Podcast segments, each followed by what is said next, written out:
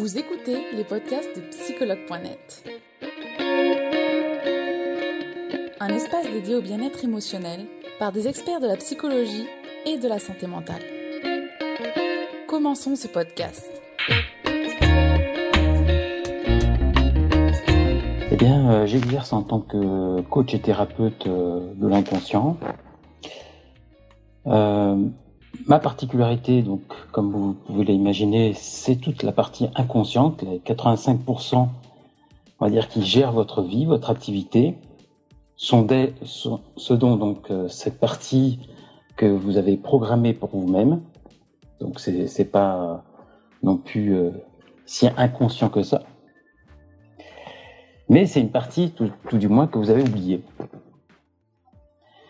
Donc, ça va comprendre euh, beaucoup de pratiques, de techniques pour pouvoir reprogrammer ce, ces fameuses mémoires. D'accord. Alors, Jonathan, tu fais de la thérapie en ligne, à distance, en présentiel ou tu fais les deux?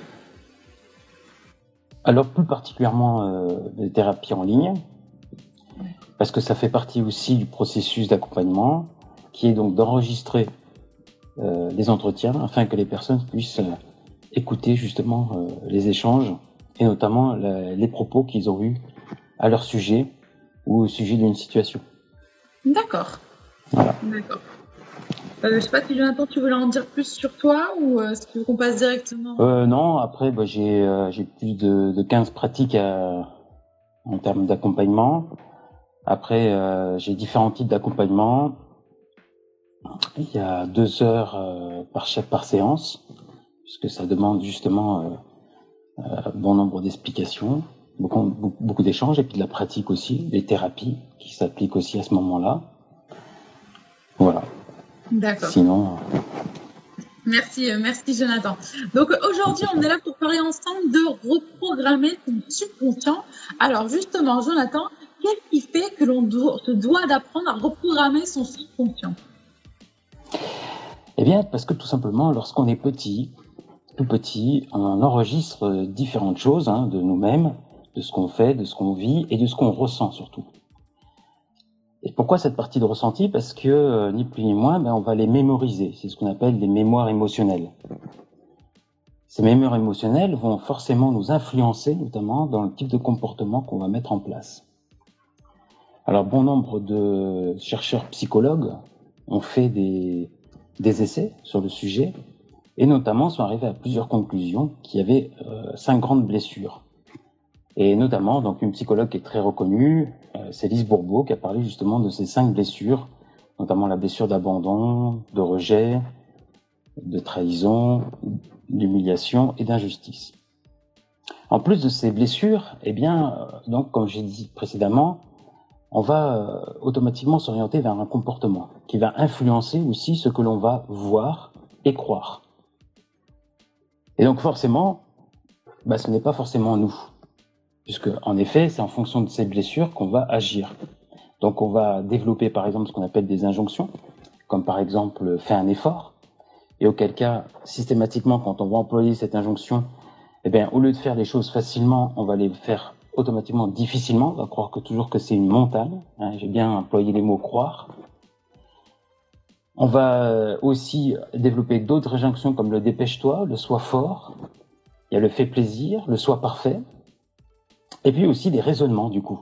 C'est-à-dire qu'à partir de ces parties de ressenti, on va développer des raisonnements, comme des raisonnements dichotomiques, c'est-à-dire le bien ou le mal, le oui ou le non, le positif ou le négatif, qui va forcément nous orienter non pas vers un équilibre de nous, mais plutôt vers des excès. Comme par exemple, euh, par rapport à la blessure d'abandon, eh bien, le fait de, ressentir cette blessure, notamment le fait de ne pas avoir eu d'assez d'affection tout petit ou que la personne a manqué d'affection à un moment donné, un ressentissement d'affection, eh bien, elle va aller chercher systématiquement cette affection chez les autres. Et elle va s'oublier elle-même. Donc, automatiquement, son comportement va comprendre essentiellement de la dépendance affective. On le voit notamment dans le début des relations, dès l'âge de, de 17-18 ans, où les personnes sont dans la dépendance affective et dans la fusion émotionnelle, pensant que c'est l'autre qui va venir combler ce vide émotionnel qu'ils ont à l'intérieur d'eux-mêmes. Donc ça, c'est concernant la, la, cette blessure-là. Mais en même temps, donc, euh, va développer quelques autres croyances comme euh, le soi fort, le fait plaisir, soit plaisir. Et automatiquement, cette personne va ressentir, en faisant ses, en ayant ses croyances à l'intérieur, va forcément ressentir du mal-être, ne va pas être positionnée centrée sur elle-même. Elle aura beau faire énormément d'efforts pour l'être, mais ce sera forcément peine perdue. Pourquoi? Parce qu'encore une fois, on est sur des automatismes ancrés depuis l'enfance. D'accord. Euh, cette reprogrammation, Jonathan, est-ce qu'on peut la refaire soi-même? Eh bien, comme je l'ai déjà cité plus tôt, plus haut, euh, il y a 85% de cette activité est inconsciente. Donc il est très compliqué de pouvoir, ni plus ni moins, se le faire soi-même. C'est plutôt un praticien qui connaît très bien le domaine qui va pouvoir vous aider à vous dire, bah voilà, là, par rapport à ce que vous me dites, vous êtes dans telle situation. Vous vivez telle situation à l'intérieur de vous-même. Et auquel cas, bah, il va pouvoir reprogrammer avec différentes techniques, notamment ce qu'on appelle euh, des libérations. Automatiquement, l'inconscient va intégrer cette libération et donc va plus être sous l'emprise de cette blessure. À partir de là, la personne va sentir tout, ni plus ni moins qu'elle va devenir équilibrée par rapport à elle-même et équilibrée par rapport à ce qu'elle souhaite. Et ces idées, euh, la formule donc de, ces mots vont, vont changer automatiquement. D'accord. Intéressant, merci, merci Jonathan. Euh, qu'est-ce qui se dans notre façon de penser finalement? Alors, il y, a, plusieurs aspects euh, qu'on peut identifier, euh, notamment, bah, par exemple, si on se dit, par exemple, ça va être compliqué. S'il y a faute à faire, ça ne sera pas de tout repos. J'ai une montagne de choses à faire. Eh bien là, c'est une injonction de faire un effort.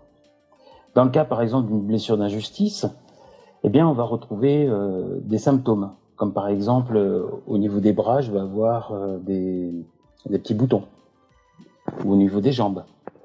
Donc, c'est pas forcément des petits boutons de chaleur, mais c'est seulement la personne qui, ni plus ni moins, vit quelque chose d'injuste avec elle-même. On retrouve aussi ces petits boutons, notamment dans la blessure du rejet aussi. Donc, c'est un aspect à la fois physique et à la fois aussi de ce que les autres peuvent entendre de nous-mêmes, dans nos propos, dans la façon dont on, voit la vie aussi. Donc c'est par exemple dans le cas où j'ai euh, une blessure de trahison, eh bien je vais souvent parler, par exemple, j'ai peur de l'engagement ou du désengagement, c'est-à-dire que la personne va vouloir de l'autre d'obtenir un, blanc-seing par rapport à leur relation. Ça c'est un exemple. L'autre exemple, c'est qu'elle va vouloir tout contrôler. Si elle n'arrive pas à tout contrôler, bah, ça va poser problème puisque du coup, euh, ça va la mettre en, défaut, elle va avoir peur, elle va paniquer. Donc là, à ce moment-là, dans le mot paniquer, bah, qu'est-ce qu'on peut retrouver? On peut retrouver notamment la blessure du rejet. Donc il faut savoir qu'il y a plusieurs blessures chez une personne, il n'y en a pas qu'une seule, et que les unes vis-à-vis des autres s'embriquent. Tout comme le raisonnement. Une personne qui a un raisonnement en noir ou blanc, comme je l'ai cité tout à l'heure, c'est une, personne qui va avoir automatiquement un dialogue de positif ou négatif. Ça c'est positif, ça c'est négatif, ça c'est bien, ça c'est mal. Automatiquement, ça va la conduire vers des excès vis-à-vis d'elle-même ou vis-à-vis de ses choix ou vis-à-vis de ses préjugés aussi. Une personne qui a beaucoup de, qui se juge, qui se critique, qui se compare beaucoup, c'est une personne qui a une grosse blessure d'humiliation, par exemple. C'est quelqu'un qui a honte et qui culpabilise beaucoup. Donc automatiquement, son monde à elle, ses ressentis à elle vont lier à ça. Ce qui est important aussi de comprendre, en plus, ce qui va se rajouter, c'est surtout l'effet miroir, que beaucoup de personnes ne maîtrisent pas. Ce fameux effet miroir, c'est quoi? C'est ni plus ni moins que comme je ressens moi-même du jugement, j'imagine, j'ai bien dit j'imagine, que les personnes qui sont en face de moi me jugent. Or, bien souvent, c'est pas le cas. Bien souvent, les personnes sont concentrées ou même sont à l'écoute de ce que je dis mais ne sont pas en train de me juger ou de juger euh, ou bien de critiquer ou bien de, de comparer ce que je fais. Donc ça, c'est euh, encore une fois, ce sont des symptômes, si je peux dire ainsi, qui fait en sorte que bah, j'ai besoin de reprogrammer l'ensemble de mes pensées. Pourquoi? Parce que encore une fois, ce fameux effet miroir va penser qu'on me juge, alors que pas du tout. Donc du coup, ça va me fermer. Alors que peut-être que cette personne, en m'ouvrant à elle, peut m'apporter notamment ce que je souhaite par exemple, ou ce que je souhaite qui pourrait m'épanouir. Si par exemple je souhaite avoir un peu plus de relations, connaître un peu plus de choses dans la vie, ben, cette personne a sûrement des expériences à me partager. Si auquel cas justement je, je, pressens, et ça encore une fois, c'est pas une question d'intuition, faut pas, faut pas tout confondre entre l'intuition, les ressentis et le raisonnement. Et si j'ai un raisonnement de jugement vis-à-vis de moi, auquel cas ça ne me concerne que moi. Quand je dis je ressens quelque chose, c'est que moi, ce n'est pas la personne qui est en face. À moi de lui poser véritablement en question en quoi est-ce qu'il y a quelque chose qui, qui gêne dans mon dialogue, est-ce qu'il y a des propos qui vous ont gêné. Et auquel cas, comme chaque mot, et je le répète encore une fois, chaque mot est un miroir émotionnel de nous-mêmes. C'est-à-dire que par exemple, lorsque je prononce le son, ça va les toucher. Pour d'autres, beaucoup moins. Si je dis je te laisse, c'est la même chose. Donc derrière chaque mot, il y a une émotion. Ça, c'est clair et net, il y a une émotion, il y a un sentiment qui est lié, encore une fois, à nos mémoires émotionnelles. Et ça, ces mémoires, ben, on les a euh, à vie. Donc si on ne change pas la couleur de ces mémoires, c'est pour ça qu'on parle de reprogrammation du, subconscient, si on ne change pas la couleur de ces mémoires, automatiquement, on va aller traîner, hein, ni plus ni moins, tout au long de notre vie. Et donc, en termes de relations, excusez-moi, puisque ce sont des mémoires émotionnelles et, ou des sentiments, ben forcément, ça va avoir un, un impact. Notamment euh, vis-à-vis d'une personne qui va vous parler de quelque chose, et auquel cas vous allez vous sentir blessé vous-même, alors que la personne ne voulait absolument pas vous blesser. Elle n'a pris que simplement les mots qu'elle avait dans son vocabulaire, qui faisaient image par rapport à ce qu'elle souhaitait vous raconter, mais pas forcément pour vous blesser. Les personnes ne vous blessent pas intentionnellement. C'est inconscient. C'est-à-dire que ce sont les mots qu'elle va proposer, qu'elle va vous donner, qui vont faire miroir dans ce que vous avez comme expérience, comme histoire émotionnelle ou sentimentale. Donc quand je dis sentimental, c'est pas lié simplement à l'amour, mais c'est lié au sentiment régénéral, parce qu'il n'y a pas qu'un seul sentiment, il y a d'innombrables sentiments. Comme dans l'amour, par exemple, l'amour est un mot généralisé. Et ça, il faut le comprendre. Et derrière, il y a énormément de sentiments, comme l'admiration, la tendresse, l'affection, le désir, la dépendance, la protection, et bien d'autres. La passion, la jalousie fait partie aussi de ce terme générique qu'on appelle l'amour. Donc, euh, quand je, vis avec quelqu'un, eh bien, il est bien déjà aussi de savoir quel type de sentiment j'ai pour cette personne. Est-ce que j'ai du désir? Est-ce que j'ai de l'affection? Est-ce que c'est de la tendresse? Est-ce que c'est de l'admiration? Donc ça, c'est important déjà d'identifier ça. Ça, c'est la première des choses, je dirais, d'identifier vraiment ces sentiments et les émotions que je vis au moment où je les ressens. Deuxième chose, chez les hommes, ce qu'on a remarqué, c'est qu'ils ignorent énormément leurs sentiments et leurs émotions. Donc là, c'est pareil, là je m'adresse davantage aux femmes. Ben, quelque part, mis à part si vous êtes thérapeute et que vous pouvez apporter des éléments de réponse, sinon on ne peut pas changer une personne. Si elle ne le souhaite pas, on ne peut pas la changer. Étant donné en plus que c'est des croyances qui sont ancrées depuis l'enfance.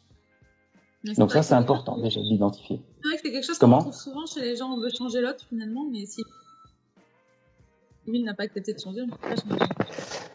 Et puis surtout que le changement, encore une fois, ça comprend énormément de particularités. Comme je l'ai dit, il y a des croyances derrière, il y a des blessures émotionnelles, il y a toutes, euh, il y a des injonctions et, bien d'autres euh, implications qui font que lorsque la personne change, il y a énormément de peur. Pourquoi? Parce que encore une fois, il y a une image qui est liée aussi avec tout ça, en fonction du sentiment ou de l'émotion. Donc cette image, par exemple, vous pouvez pas la dégrader. Si la personne a telle image de lui-même, si vous lui demandez par exemple d'être un peu plus humble, ça va lui demander énormément d'efforts parce qu'il va falloir qu'il reconstruise cette même image. Et s'il la reconstruit par rapport à ses blessures, encore une fois, par rapport à, ce qu'il se connaît de lui-même, des mémoires qu'il a, automatiquement ça va poser problème et vous n'aurez jamais la même finalité. Sachant que en plus de ça, derrière, vous avez encore des blessures qui sont très importantes, comme celle du rejet ou de l'injustice. Et là, vous allez retrouver ni plus ni moins le perfectionnisme ou l'idéalisme. Ce sont des grands courants de pensée qui se développent au fur et à mesure de ces blessures. Donc le perfectionnisme, c'est simple, c'est que je veux les choses toutes parfaites. Sauf comme on le sait très bien, le parfait n'existe pas. Pourquoi? Parce qu'encore une fois, tout est lié en fonction de nos perceptions des choses, c'est-à-dire de nos apprentissages, de nos mémoires. Tant qu'à l'idéalisme, eh bien c'est l'imaginaire. Donc c'est vrai que les personnes du coup euh, perçoivent de la déception. Il faut comprendre cette déception, que c'est ni plus ni moins le décalage entre ce fameux idéalisme et le réel. Et ce fameux idéalisme et le réel, ben, c'est ni plus ni moins que vous voyez la personne ni plus ni moins telle qu'elle est, donc ça c'est le réel, vous percevez ni plus ni moins son comportement, et elle vous dit autre chose. Hein, et ça c'est la partie imaginaire, ce qu'on appelle la pensée aussi. La pensée est imaginaire. C'est pas parce que vous pensez aujourd'hui quelque chose qu'automatiquement vous allez agir.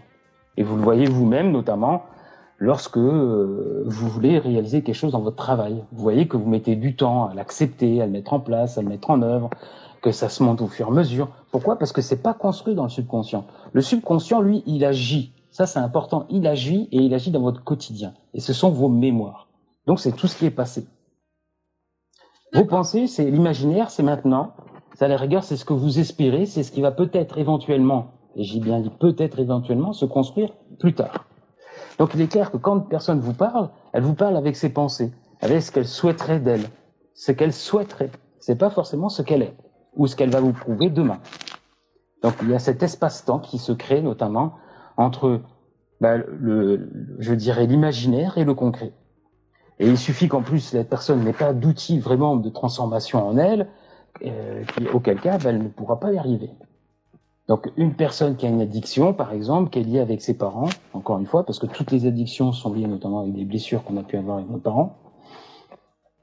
C'est pas que forcément l'addiction en soi qui est, qui est importante, mais est liée aussi avec ses blessures. Donc une personne que vous souhaitez qu'il arrête de fumer ou arrêter de boire, bah, ça va pas être aussi simple que ça.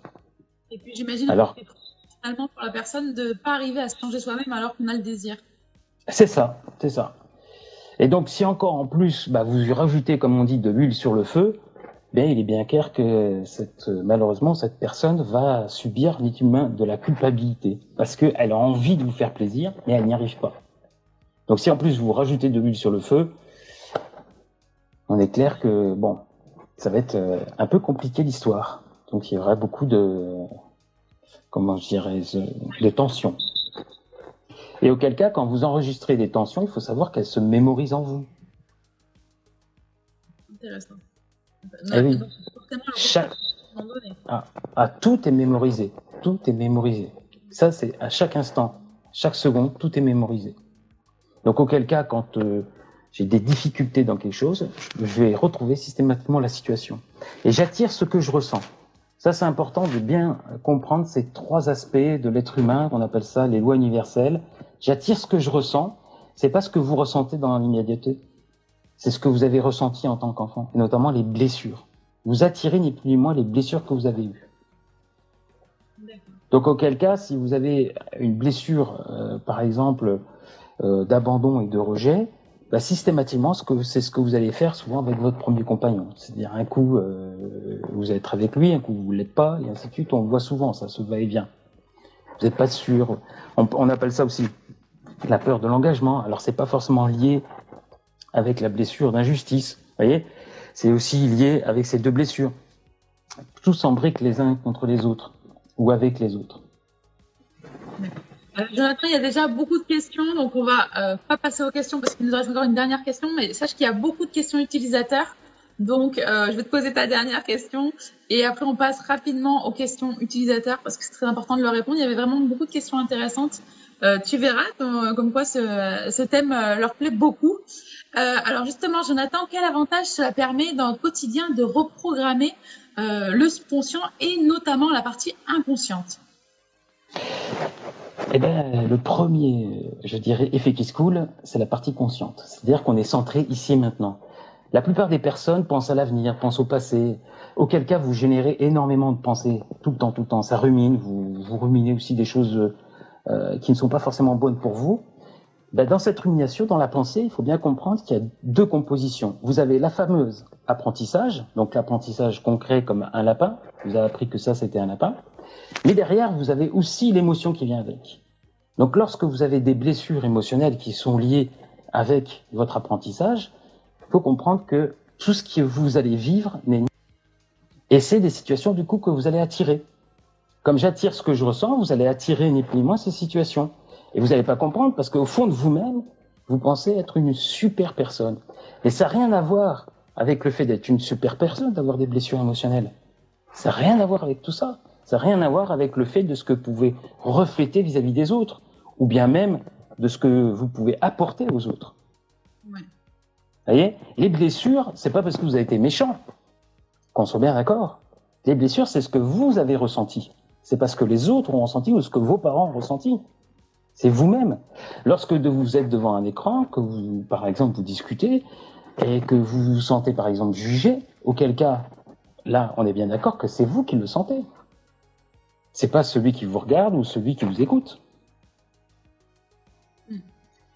Donc, justement, l'importance de se reprogrammer, eh bien, c'est ça. C'est déjà d'évacuer bah, toute cette partie des mémoires émotionnelles, changer les couleurs. Donc, vous ne changerez pas forcément les souvenirs, mais changer la couleur des souvenirs. C'est-à-dire, au lieu de penser d'un jugement, bah, vous penserez que tout simplement cette personne vous fait du bien, ni plus ni moins, mais vous verrez automatiquement, comme vous changez le ressenti automatiquement, vous rechantez aussi, vous changez aussi votre position, votre aussi ce que vous êtes vous-même vis-à-vis de lui, parce que tout est miroir, notamment vos neurones miroirs qui sont en face. Si vous êtes tendu, dites-vous bien que la personne qui sera en face, qui viendra à vous, sera aussi tendue, alors que si vous êtes détendu, elle aussi, elle sera détendue. Donc ça, c'est aussi cet aspect-là. Et le troisième aspect, c'est que vous n'allez pas revivre toujours les mêmes situations, et des situations de souffrance surtout. Parce que encore une fois, je le répète, mais tout ce qui est parti de l'ordre, qui est de l'ordre du ressenti, on le, le vit pas forcément comme de, la joie. En dehors de la joie, tout le reste c'est de la souffrance quand même. Quand on a honte de soi ou de la culpabilité, on se rabaisse et notre corps, on le voit. On prend du poids, par exemple, ou bien on prend des rides supplémentaires, ou encore on a les joues qui se creusent. Il y a plein d'aspects qui démontrent comme quoi on a honte de soi ou on culpabilise. Mais et encore plus direct, par exemple, il y a tout l'aspect social et argent, par exemple.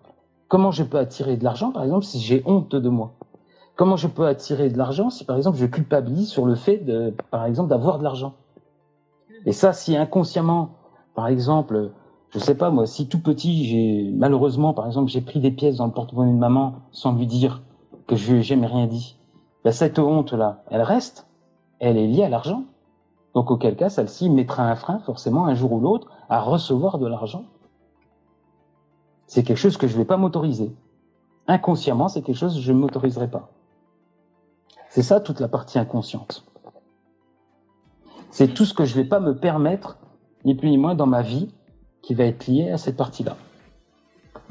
Merci euh, Jonathan pour cette explication. On va regarder maintenant les questions qui ont été posées et il y en a beaucoup honnêtement, donc on n'aura vraiment pas le temps de les faire. Euh, alors, on va commencer avec une première d'une Charlotte d'ailleurs. Comment arrêter de projeter ses blessures, ses ressentis sur l'autre? En les soignant. Voilà, en les soignant et euh, en reprogrammant aussi son, son raisonnement. Donc on va aller voir aussi les injonctions, parce qu'en effet, si je, guéris les blessures, et d'un autre côté, je laisse les injonctions, comme par exemple le fait plaisir, ben, je vais retomber dedans. On est bien d'accord. Euh, si en plus de ça, je laisse glisser un raisonnement, par exemple, généraliste, derrière, on est bien d'accord qu'en généralisant certaines choses, c'est-à-dire en minimisant ce que je fais, et euh, ni plus ni moins en dévalorisant ce que je n'ai pas fait, là, la blessure d'humiliation réapparaîtra. Donc c'est tout un processus. Il n'y a pas que le soin de la blessure, il y a aussi le raisonnement qui va avec. Parce que si je soigne la blessure, mais que derrière, et je le montre, hein, si je soigne que la, la, partie de la blessure, il y a tout l'aspect derrière du raisonnement à soigner aussi, c'est-à-dire à repositionner. C'est pour ça qu'on parle de reprogrammation. Parce que la blessure, on va la soigner. Certains proposent justement des, euh, des, des, pratiques pour pouvoir la soigner. Mais si derrière je ne reprogramme pas mon raisonnement, je repars dedans. Eh oui. Ah oui. Si, euh, si je me dévalorise tout le temps, pareil. Si je me juge, je continue à me juger, je continue à me critiquer, et encore plus à me comparer, ben j'aurai encore euh, l'ensemble de ces blessures. D'accord. Alors, on a une autre question de un moment ici maintenant. Quelle technique utilisez-vous pour reprogrammer nos blessures? Et bon, quels sont tes tarifs finalement aussi? Ah, J'en ai plusieurs parce que euh, j'en ai je sais plus, je crois qu'on est plus d'une vingtaine de techniques différentes. Parce que là aussi, l'ego, le mental, il est très fort. Quand tu utilises une technique, et qui voit qu'en plus on essaye un peu de le duper, eh ben il s'adopte à la, technique. C'est-à-dire qu'il prend l'habitude de la technique. Euh, alors que le fait d'avoir plusieurs thérapies, bah, automatiquement, euh, l'ego n'a pas le temps, le mental n'a pas le temps de s'adapter à la thérapie, et donc on est beaucoup plus euh, dans l'efficience, si je peux m'exprimer ainsi. C'est pas trop l'efficience, mais c'est-à-dire qu'on arrive vraiment à arriver à faire cette transformation. Voilà. Encore une fois, c'est, on, on, va agir quelque part, euh, on va essayer de détourner notre propre biologie. C'est ce que font d'ailleurs certains médecins ou infirmières lorsqu'ils veulent vous piquer. Ils vous parlent d'autre chose, vous savez, en même temps. Hein. si vous vous dites j'ai peur des piqûres. Piquer à 4 et piquer à 2. Voilà, ah, allez hop, je parle d'autre chose et hop, il vous pique. Et ben là, c'est la même chose. Avec ce type de pratique, eh ben, automatiquement, l'ego n'a pas le temps de se repositionner. D'accord. Euh, et pour tes tarifs, est-ce que tu peux nous les transmettre ou pas? Oui, vous pouvez voir ça sur mon site euh, mon-du6inconscient.fr. Et donc, j'ai plusieurs offres avec euh, plusieurs séances, parce que vous avez bien compris que c'est pas en une séance qu'on se programme et notamment qu'on libère tout ça. Euh, ça demande un peu plus de temps. En moyenne, c'est trois mois, entre trois et six mois. Donc, il y a plusieurs accompagnements. Notamment, dans mon accompagnement, ce que je fais, c'est que je vous mets des techniques aussi à votre main, à votre portée, pour que vous soyez autonome par la suite. Et puis, il y a différents aspects aussi, c'est tout l'aspect effet, miroir, euh, tout le contexte, il y a une partie aussi, euh, je dirais, comprendre les choses, donc formation. Voilà, c'est assez complet. D'accord, merci. Je vous consulte en visio, mais oui, on a déjà répondu, donc du coup, oui, je suis en attente. On consulte en visio, donc n'hésitez pas, même si tu es de Corse, effectivement. Non, de Bordeaux, pardon. Non, mais pour la personne est de Corse. Ah oui. Mais oui, du coup, ok. Euh, alors, il y a Julie qui nous dit et Bonjour, est-il possible de travailler sur la timidité, l'évitement social? Oui, bien sûr. Bah, c'est essentiellement à la peur du jugement de l'autre, au regard de l'autre. Pourquoi? Parce que principalement, alors donc quand on est une fille, c'est plutôt le papa. Là, c'est on est sur la blessure du rejet. Euh, comment le papa nous regardait, si euh, bah, forcément par rapport à ce qu'on faisait, est-ce qu'on avait de l'attention. Si le, papa était pas très communicatif, un peu, fermé, qui avait aussi cette blessure aussi, puis aussi, bien évidemment, bah, auquel cas on va développer ce qu'on appelle la timidité. Hmm. D'accord, intéressant. Merci Jonathan. Euh, alors on va repartir sur une autre question. Ah, Julien qui nous demande l'inconscient œuvre-t-il toujours en conflit permanent avec ah. J'ai pas entendu. Toujours pour notre bien, peut-on être en conflit permanent avec lui? Alors, quand il, alors vous voyez, œuvre pour son bien, le mot bien, vous voyez, automatiquement, ça vous met dans une dichotomie. L'inconscient œuvre. Il œuvre en fonction de ce que vous lui avez indiqué, en fonction de vos enregistrements. Donc forcément, euh, quelque part, si euh, vous avez par exemple euh, enregistré plusieurs blessures, que vous avez notamment par exemple celle de l'abandon, et que vous avez une dépendance affective, bah forcément votre inconscient va vous guider vers une personne qui a aussi la dépendance affective. Pourquoi Pour que vous puissiez aller combler cette dépendance. Après, est-ce que ça sera bien pour vous? Je ne pense pas, je ne pense pas. Sur le moment, oui, pendant les six premiers mois, ce qu'on appelle pendant la lune de miel, c'est très bien. Il y a fusion et donc tout va bien. Mais par contre, c'est lorsque les personnes voient les blessures de l'un et de l'autre qu'ils avaient idéalisées préalablement pendant la période de fusion, là c'est le clash. Oui. Donc l'inconscient, je dirais oui, il fait en sorte que notre corps, notre mental fait en sorte que on se sent plus ou moins bien, c'est-à-dire qu'en plus, il, il, filtre en plus la plupart des, blessures, c'est-à-dire qu'il les cache. Hein. C'est-à-dire que euh, dès que vous sentez comme quoi vous allez peut-être ressentir une blessure, hop, il vous dirige vers autre chose. Hein. Et oui, pour éviter que vous le ressentez. Et oui, bien sûr. Et oui, parce que le but pour lui, c'est que vous ne ressentiez pas cette blessure. D'accord. On a Matos aussi qui nous dit ne plus ressentir un vide. Alors ça, il y a beaucoup de personnes qui disent ressentir un vide intérieur, un vide émotionnel. Ne plus ressentir finalement un vide. Est-ce que c'est possible de soigner ça? Oui, oui. Alors le vide émotionnel, c'est surtout lié à la peur de la solitude. Hein, la peur de la solitude, le fait de se sentir seul au fond de soi-même, c'est ça, c'est ce vide émotionnel que les personnes peuvent ressentir, ce qui vient notamment de la blessure d'abandon. Alors bien sûr, en effet, déjà en la regardant, en l'acceptant. Donc ça, c'est une première chose. Et puis après, c'est aller chercher justement tous les comportements et notamment tous les raisonnements que je peux avoir qui entraînent justement à ce que je pense, à ce que je ressente ce vide. Et quand je pense par exemple au comportement, est-ce que, par exemple quand je fais quelque chose, je le fais pour faire plaisir aux autres ou bien pour me faire plaisir? C'est pas la même chose. Parce que si je fais pour faire plaisir aux autres ou pour avoir des amis ou pour avoir un lien social, bah auquel cas je vais le faire, comme on dit, avec un reculon. Donc là, je vais sentir le vide émotionnel parce que je fais un reculon. Je le fais pas pour moi. Je le fais pour combler un vide. Alors que quand je fais les choses pour moi, bah déjà par exemple si j'aime l'escrime et que je m'inscris, à l'escrime, ben, auquel cas pendant l'espace de temps où je vais être dans l'escrime, je vais me sentir bien. Je vais pas sentir ce vide parce que mon esprit sera occupé et concentré là où je serai. C'est le fait d'être déconcentré qui fait qu'on ressent ce vide. Quand on pense à l'avenir et au passé ou qu'on pense à ce qui nous manque, c'est surtout quand, on pense à ce qui nous manque que ce vide se crée. Sinon, il se crée pas. Lorsqu'on est pleinement dans ce qu'on est et dans ce qu'on fait et concentré là où on est, tout se passe bien. Vous verrez, vous ne sentirez pas de vide. Donc ça, c'est le fonctionnement automatique du cerveau. Dans ces cas-là, de votre subconscient. Intéressant, merci, euh, merci Jonathan. On a une autre question de Salima qui nous dit pour travailler sur un trauma, faudrait faudrait approximativement combien de séances? Tu nous as plus ou moins dit, mais on va peut-être le répéter pour que ce soit. Bah, alors, on dit des blessures, mais c'est vrai aussi que pour certains, ça peut être identifié comme des traumatismes. Bah, on peut utiliser n'importe quel nom, hein, d'ailleurs. Et ben après, tout dépend le traumatisme. Toujours pareil. Et tout dépend de la personne, comment elle va accepter, parce que là encore, on est sûr de l'être humain. On n'est absolument pas comme si on achetait une boîte de chaussures, où là, on sait que, par exemple, la chaussure peut nous durer trois mois, six mois, en fonction de l'utilisation. Là, c'est pas le cas. Là, on est vraiment sur de l'être humain. Donc, vous donner une estimation, euh, ça serait euh, m'appeler Madame Irma. Ouais. C'est bien, merci euh, Jonathan, il n'y a pas de souci. Le principal, c'est d'être honnête, toujours.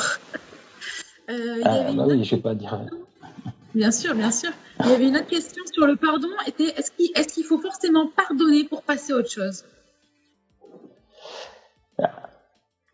Alors déjà, se pardonner. Ah, ah, la réponse est multiple. La réponse est multiple parce que se pardonner à soi, déjà, c'est bien. Pourquoi? Parce que l'acte qu'on a fait, c'était un acte à conscient. Pardonner à l'autre, c'est bien aussi parce que lui aussi, ça peut être aussi un acte inconscient. Comme vous l'avez pu remarquer, 85% de l'activité de l'être humain, c'est inconscient. Donc il y a de fortes chances qu'une fois, je dirais, euh, une fois, plus d'une fois sur deux, la réaction est inconsciente. De ce fait. Donc le pardon, si je puis dire, c'est primordial, quelque part, et pour soi et pour l'autre.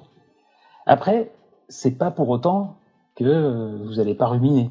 Parce que, encore une fois, si vous avez des automatismes, et je reviens encore sur ces fameux automatismes, ce fameux subconscient qui génère ces automatismes, si vous avez pour habitude de râler, ça ne va pas vous empêcher de râler. Hein. Parce que vous avez pardonné que vous n'avez pas râlé. C'est pas pour autant que ça va revenir en vous et que vous aurez toujours la même sensation, la même trahison au fond de vous, vous par exemple, ou, autre, hein, la même colère. Dans les commentaires pour voir les questions qui ont été posées au début, euh, il y avait Sarah qui nous disait que vous paraissez quelqu'un qui est très nerveux. bah, quelqu'un qui est très nerveux, euh, euh là c'est pareil, il y, a plusieurs euh, possibilités. Hein. Euh, ça peut être très bien quelqu'un qui n'a pas confiance en lui, ça peut être euh, très bien quelqu'un qui a, une addiction, hein, par exemple euh, la cocaïne ou, autre, ou la cigarette ou autre, auquel cas ça va le rendre tendre, tendre ça va le tendre, si je pouvais m'exprimer ainsi. Euh, après, ça peut être une situation qui fait miroir par rapport à ce qu'il a vécu, donc auquel cas il sera jamais très, il sera, il sera tendu. Et puis, suivant ce qu'il a vécu, quelle émotion ça fait refléter Est-ce que c'est de la colère? Est-ce que c'est de la honte? Est-ce que voilà, il y a, y a, plein de il y a plein de questions à se poser à ce moment-là. Et encore toujours déceler, en fait, ni plus ni moins, dépecer la partie émotionnelle et sentimentale, aller chercher vraiment autre chose que la colère, ou des grands thèmes qu'on connaît. Hein, ça peut être, euh, par exemple, dans l'aspect de la culpabilité, euh, il y a par exemple l'aspect où la, la, personne voulait faire quelque chose et n'a pas osé. Elle peut très bien aussi euh, s'en vouloir par rapport aux actes qu'elle a fait parce que c'est des actes qui sont pas bien. Pourquoi? Parce que ses parents lui ont toujours dit pose la question ou préviens-nous avant de faire quelque chose. Il y, a, plusieurs étages derrière. Il n'y a pas qu'un seul. Pour ça que c'est important d'aller déceler justement un peu plus loin, d'aller un peu plus loin dans ce qu'on ressent. D'accord. On a une autre question de Julia aussi qui nous dit la cigarette et l'alcool, c'est lié aux parents? Bah Parce que c'est, si les personnes se tournent vers quelque chose pour combler un vide, encore une fois, parce qu'il y a plusieurs aspects de combler un vide. Alors par exemple, la cigarette, on le sait, et le premier aspect, c'est l'aspect social. Pouvoir s'intégrer dans un groupe, euh, éviter d'être seul. Vous voyez, j'ai dit le mot, seul, la solitude. Donc là, c'est une blessure d'abandon. Donc auquel cas, par exemple, euh, si je suis euh, une fille, eh ben, c'est une blessure que j'ai vécue avec mon père. Si je suis un garçon, c'est une blessure que j'ai vécue avec ma mère.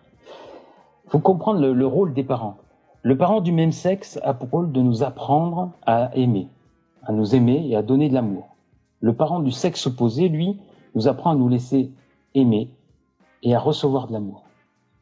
Nous laisser aimer, ça comprend beaucoup de choses, hein. énormément de choses. Ça comprend pas forcément un partenaire. Ça comprend aussi à recevoir les cadeaux de la vie. C'est-à-dire que quand je demande quelque chose à la vie, si je ne le reçois pas, comme il se doit, c'est sûrement que je ne me laisse pas aimer. C'est pour ça que je parle beaucoup euh, du, du, mot aimer. Derrière le mot aimer, c'est un mot très généraliste. Donc, on va chercher en profondeur qu'est-ce qui s'est passé dans mon enfance. Encore une fois, et je le répète souvent ça, quand je dis je t'aime, c'est parce que c'est encore lié à un effet miroir. C'est parce que je m'aime et donc je vois ce que tu me renvoies comme image, ce que tu me renvoies, donc on est sur l'effet miroir, j'aime. C'est ça quand je dis je t'aime. C'est parce que moi-même je le ressens. Voyez? Et c'est pas lié avec l'autre. C'est-à-dire que son comportement, je l'aime. Ce qu'il est en train de me dire, je l'aime. Et ce que je ressens, je l'aime ça veut dire que je ressens de l'affection pour moi, de la tendresse à ce moment-là. Je m'apaise. Et comme je m'apaise, forcément, je m'aime. Donc, donc voilà, c'est ça, comprendre vraiment, déceler exactement qui je suis, qui je suis vraiment en profondeur. Pas regarder la superficie, comme ça en superficiel, ouais, j'ai des ressentis, oui, j'ai de la colère, ouais, bon, c'est pas grave, on m'a dit que c'était pas grave, donc il faut que je fasse comme ça. Non, non, non. On va en profondeur des choses, quoi. On va chercher vraiment ce qu'est l'être humain, et l'être humain, bah, il fonctionne seul. Je suis désolé à le dire, mais il fonctionne seul. Et tout le reste, tout ce qui est la vie, que vous pouvez dire, donc tout ce que vous pouvez faire n'est qu'une annexe de ce que vous êtes. Quand vous voulez réussir quelque chose, prenez déjà concentrez-vous à 100% sur ce que vous voulez être. Et après, vous verrez que le faire, mais c'est d'une simplicité totale. Mais vous devez vous concentrer à ce que vous voulez être. Le destin ne se situe absolument pas dans ce que vous faites. Je vous le répète, je le répète souvent ça. Ne se situe pas du tout dans ce que l'on fait, mais dans ce que l'on est. Le destin est dans ce que l'on est. Et ça, je, je l'affirme. Hein. C'est-à-dire, c'est notre environnement qui va déterminer notre destin, parce que encore une fois, ce sont nos ressentis qui nous guident dans la vie. On agit toujours en fonction de nos ressentis. Notre raisonnement va mettre des barrières, mais ce sont nos ressentis, ce sont nos pulsions qui va avoir le dernier mot. C'est lui qui va nous pousser à l'action. Si je ressens de la solitude, auquel cas, à un moment donné, je vais sortir de chez moi, je vais aller voir des gens, je vais faire en sorte, de, voilà. Pourquoi? Parce que c'est cette pulsion qui va avoir le dernier mot. C'est ça qui nous donne vie d'ailleurs. Ce sont ces ressentis qui nous donnent vie. Donc ça, les ignorer, c'est ignorer que vous êtes en vie. Ça, il faut bien le comprendre. Quand j'ignore mes ressentis, j'ignore que j'oublie que je suis en vie. C'est ça la vie. La partie énergétique dont beaucoup de gens vous parlent, énergie quantique, tout ce que vous voulez, c'est ce qui vous habite, c'est en vous, c'est ressenti. Ces parties émotionnelles et sentimentales, tout ce que vous pouvez dire, tout ce que vous pouvez traduire, l'expression de vos mots, c'est expression émotionnelle et des sentiments. Donc on les nomme, on les catégorise pour pouvoir mieux les identifier, c'est un fait, mais avant tout, c'est ça leur origine. C'est ce qui vous donne la vie. C'est ce qui fait que vous n'êtes pas un bout de bois ou euh, une ferraille, n'importe quoi, euh, une voiture sans, sans âme, comme on dit. La partie de l'âme, c'est vos ressentis. Donc si vous l'écoutez pas, automatiquement, vous, n'écoutez pas votre âme. Le mot âme, c'est ni plus ni moins le, mot spirituel de ces ressentis. D'accord. Jonathan, une ou deux questions Il y a Anita qui nous dit les expériences positives arrivent, arrivent à l'âge adulte peuvent-elles aider à modifier cette mémoire émotionnelle? Alors, euh, alors qu'est-ce qu'on fait? Encore une fois, on est sur la partie des 5% conscients. 5% conscients. La partie d'inconscient, euh, c'est très rare, à part si euh, vous subissez ce qu'on appelle des chaos émotionnels. C'est les chaos émotionnels qui viennent venir vous bousculer sur la partie inconsciente. C'est-à-dire des choses que vous n'arrivez pas à modifier par vous-même. Donc c'est la partie inconsciente. Non, euh, après pour répondre à la question véritablement, la prise de conscience est une illusion. Parce que la prise de conscience aide quelque part à comprendre quelque chose. Et l'ego, lui, qu'est-ce qu'il fait? Il dit c'est bon, c'est acquis. Or, il n'y a rien qui a bougé dans le subconscient. Les mémoires sont les mêmes. C'est ce qu'on appelle aussi la connaissance. La connaissance n'agit pas mais absolument pas sur votre subconscient. C'est pour ça que vous avez beaucoup de conférenciers et beaucoup de personnes qui les écoutent, qui disent Ah, fais ce que je te dis, mais fais pas ce que je fais. On entend souvent dire. Cette phrase est souvent dite hein, Fais ce que je te dis, mais fais pas ce que je fais. Et on le voit notamment avec des conférenciers, parce qu'on les voit par exemple dire des choses, et puis finalement, on les voit agir autrement. Et c'est ce décalage qu'il y a entre cette partie consciente et inconsciente, et surtout la partie bah, du subconscient qui, lui, agit sur les mémoires, donc ce que vous avez mémorisé auparavant, et encore une fois, par rapport à, la pensée. Et vous ne faites que renforcer tout au long de l'âge adulte vos blessures émotionnelles, vos injonctions. Vous ne faites que les renforcer. Pourquoi? Parce que c'est elle-même qui vous tourne vers cette direction. Votre ego ne souhaite pas revivre, ressentir cette blessure, donc il prend l'opposé. Et lui va chercher un bénéfice. Et vous allez renforcer jusqu'au moment donné où vous allez vivre un chaos. Un chaos, c'est quoi? C'est plusieurs peut-être euh, ruptures, ça va être plusieurs licenciements. Et là, vous vous dites, ben, chose. Et puis en plus, vous allez souffrir intérieurement, c'est-à-dire que mal de dos, euh, euh, des maladies et tout autre, hein, parce que ça entraîne forcément des maladies. Comme par exemple dans l'abandon, vous allez retrouver des maladies en HIT, en créatite, glycémie, glycémie, des choses comme ça. D'accord. Alors, Jonathan, on va faire une dernière question. En tout cas, merci pour tes réponses toujours très complètes. Euh, on va faire une dernière question. Comment éviter des décisions extrêmes quand on réagit en fonction de ses blessures Finalement, comment se raisonner ah.